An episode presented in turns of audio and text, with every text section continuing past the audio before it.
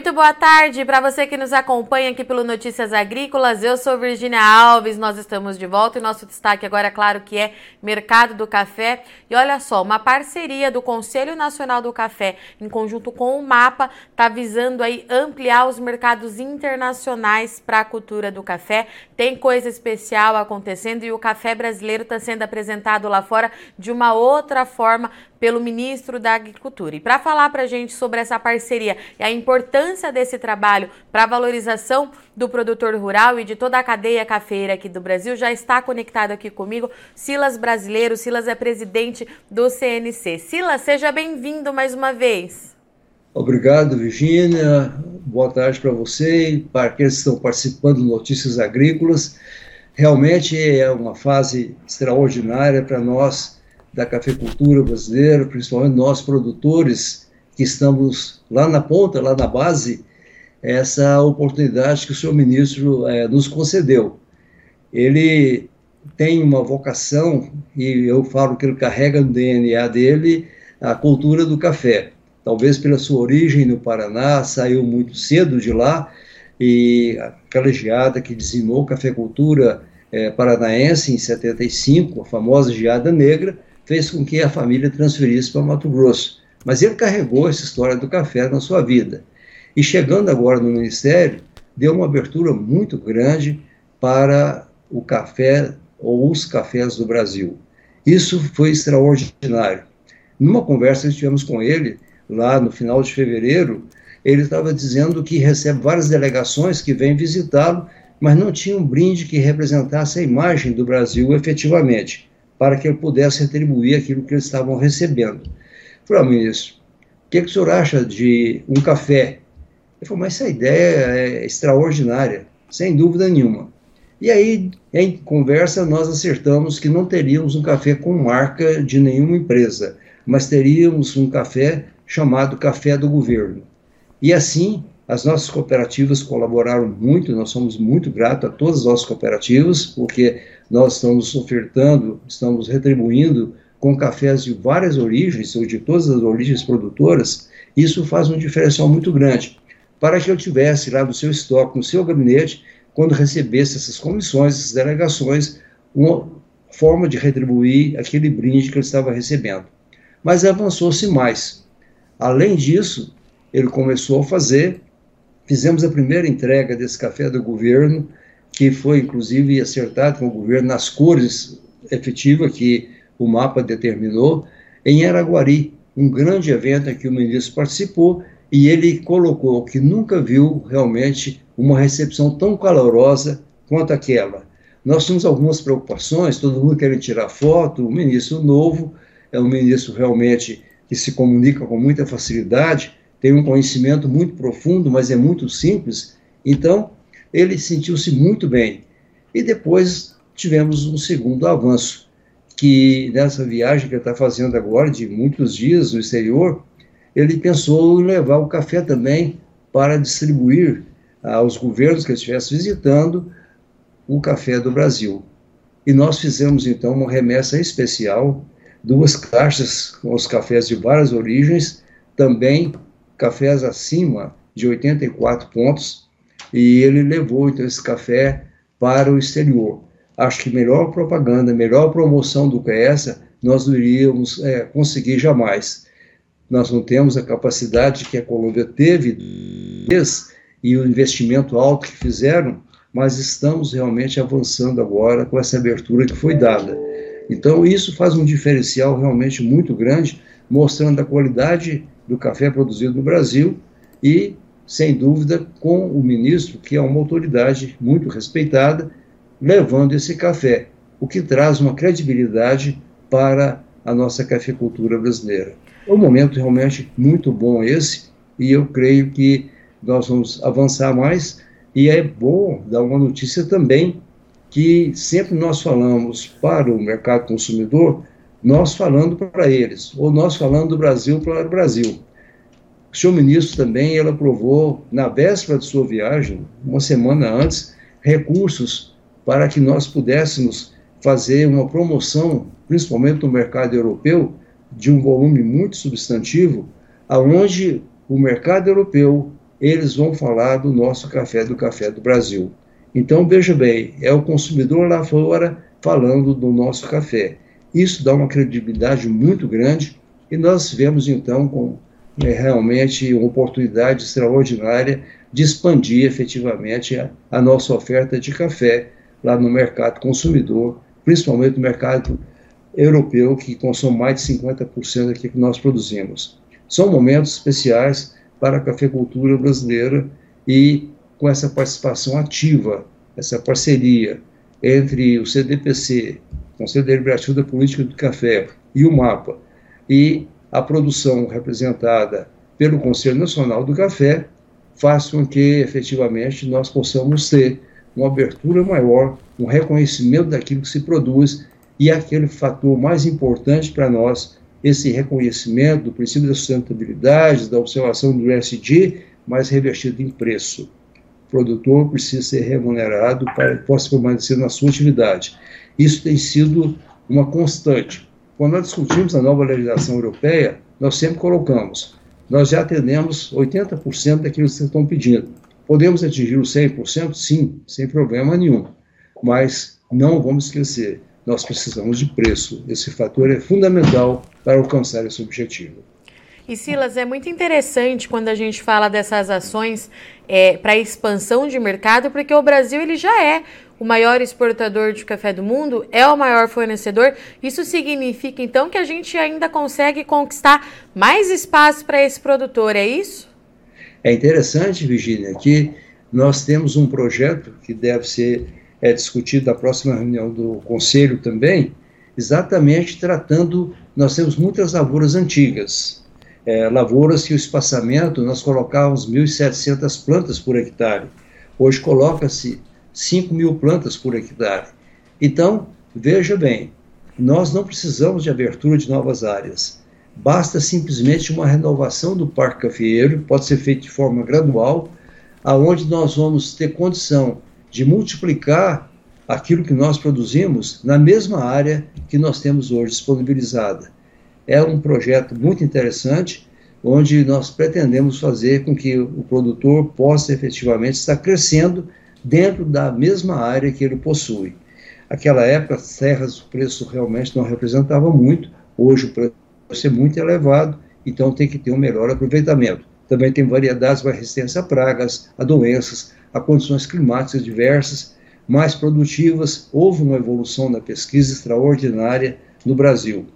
Enquanto os outros países, Virginia, procuravam realmente preço, nós procurávamos investir muito na pesquisa. Investimos mais de 10 milhões na pesquisa nos últimos 10 anos. Consequentemente, nós temos hoje uma condição de produzir, apesar da legislação rígida no Brasil, mas produzir com custos menores do que os demais concorrentes. Isso para nós realmente é muito bom. Acho que foi muito acertada essa definição de investir em pesquisa, na ciência, no conhecimento, porque isso nos dá uma condição de estar participando ativamente do mercado com preços realmente que são preços com, que terão uma condição de não nenhuma situação, nenhuma hipótese ter outro país que possa é, concorrer conosco com preços menores. E Silas, o senhor tocou num ponto importante dessa dessa comunicação com o mercado europeu, que é justamente um mercado que tem cobrado é, bastante com novas regras de importação. E eu vi pela imagem aqui, pela foto que o CNC enviou, que esses cafés eles vão inclusive com QR Code para que esse consumidor, quem for tomar esse café, conheça todo o processo é, de produção desse café. É isso mesmo?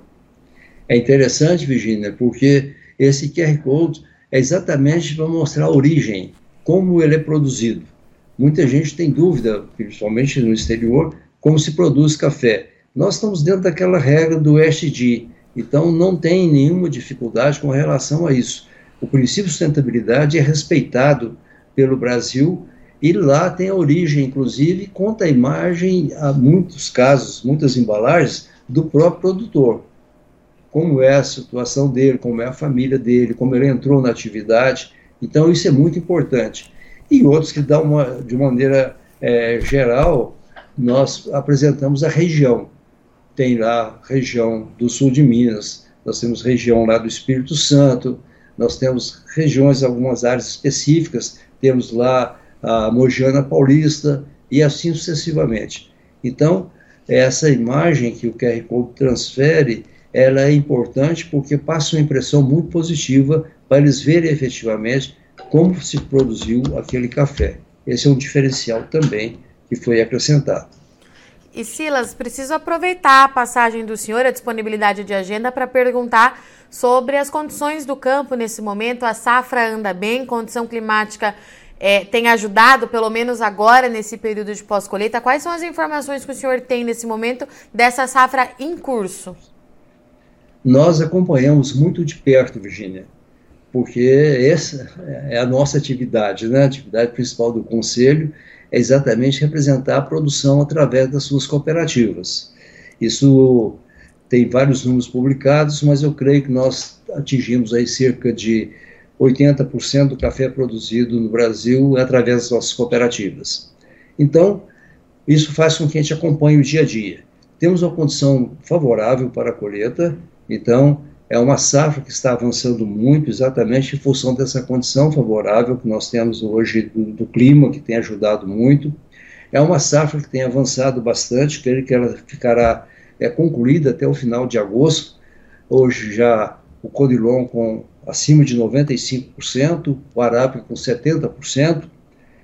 Agora, uma coisa que precisaria chamar a atenção, Virginia, e você conhece tão bem e tem uma credibilidade enorme, é que tem misturado muito, às vezes, as notícias que saem por aí, pela velocidade da safra, estão dizendo que isso reflete no preço do café.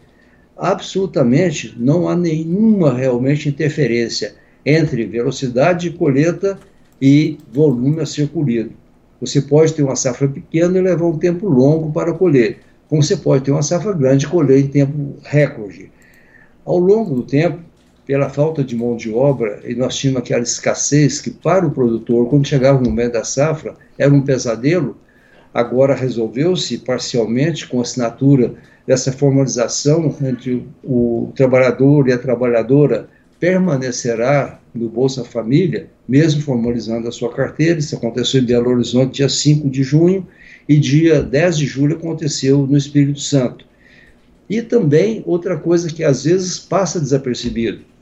Pela falta de mão de obra, os produtores adquiriram muitas máquinas, até em parceria. Vários produtores eles fizeram um conjunto e compraram máquinas. Com isso, então, adiantou também a colheita. Então, é bom no sentido de colher mais rapidamente, liberar a árvore para que ela possa produzir no ano seguinte, mas ao mesmo tempo compromete, porque dispensou muita mão de obra e isso é muito ruim quando se trata do social. Se você observar, depois da assinatura ah, desse protocolo lá em Belo Horizonte e lá em Vitória, o número de carteiras que apareceram. É só pegar o que publica aí os índices do dia a dia, você vai ver esse número que cresceu. É em razão exatamente da facilitação do trabalhador, trabalhadora permanecer no Bolsa Família então não perdeu a sua inscrição no projeto social do governo. Perfeito. Silas, obrigada mais uma vez pela disponibilidade do senhor e vir aqui atualizar, trazer essa boa notícia dessa nova ação do nosso setor. O senhor é sempre muito bem-vindo. Até a próxima. Até a próxima, muito obrigado, Virginia. Mas quem tem que agradecer somos nós, porque vocês da imprensa tem tido esse compromisso, essa responsabilidade de mostrar realmente o que é o nosso dia a dia, para evitar que especulações possam interferir e fazer com que o mercado, é, às vezes, não reaja e o produtor também fique mal informado. Então, o que vocês fazem é extraordinário e nós, cafeicultores, agradecemos muito. Notícias Agrícolas da Virginia Alves e esse se dedicam a informar com fidelidade aquilo que acontece no dia a dia da nossa cafeicultura brasileira. Muito obrigado, Virginia. Portanto, então, estivemos aqui com o Silas Brasileiro, presidente do Conselho Nacional do Café, que trouxe a informação de uma ação importante que está sendo é, realizada em parceria com o CNC, que representa todas as cooperativas de todas as regiões produtoras aqui do Brasil, e o Ministério da Agricultura. Café do governo, esse é um café que está sendo é, apresentado para as visitas que chegam lá para o ministro e também o ministro tem levado esse café para onde ele vai para apresentar é, a potência, sustentabilidade e qualidade dos cafés do Brasil. Essa é mais uma ação do setor a fim de expandir mercado. O Brasil ele já é o maior, maior produtor e exportador de café do mundo, mas de acordo com o Silas ainda consegue avançar bastante, trazer mais oportunidade para o produtor, principalmente no mercado europeu, que tem cobrado muito do Brasil pelas questões ambientais e é nessa ação, de acordo com o Silas, em ações como essas que a gente consegue comprovar a sustentabilidade que já existe no Parque Cafeira aqui do Brasil. Bom, eu sou Virginia Alves, eu agradeço muito só o audiência e companhia, mas não sai daí que já já a gente está de volta. É rapidinho.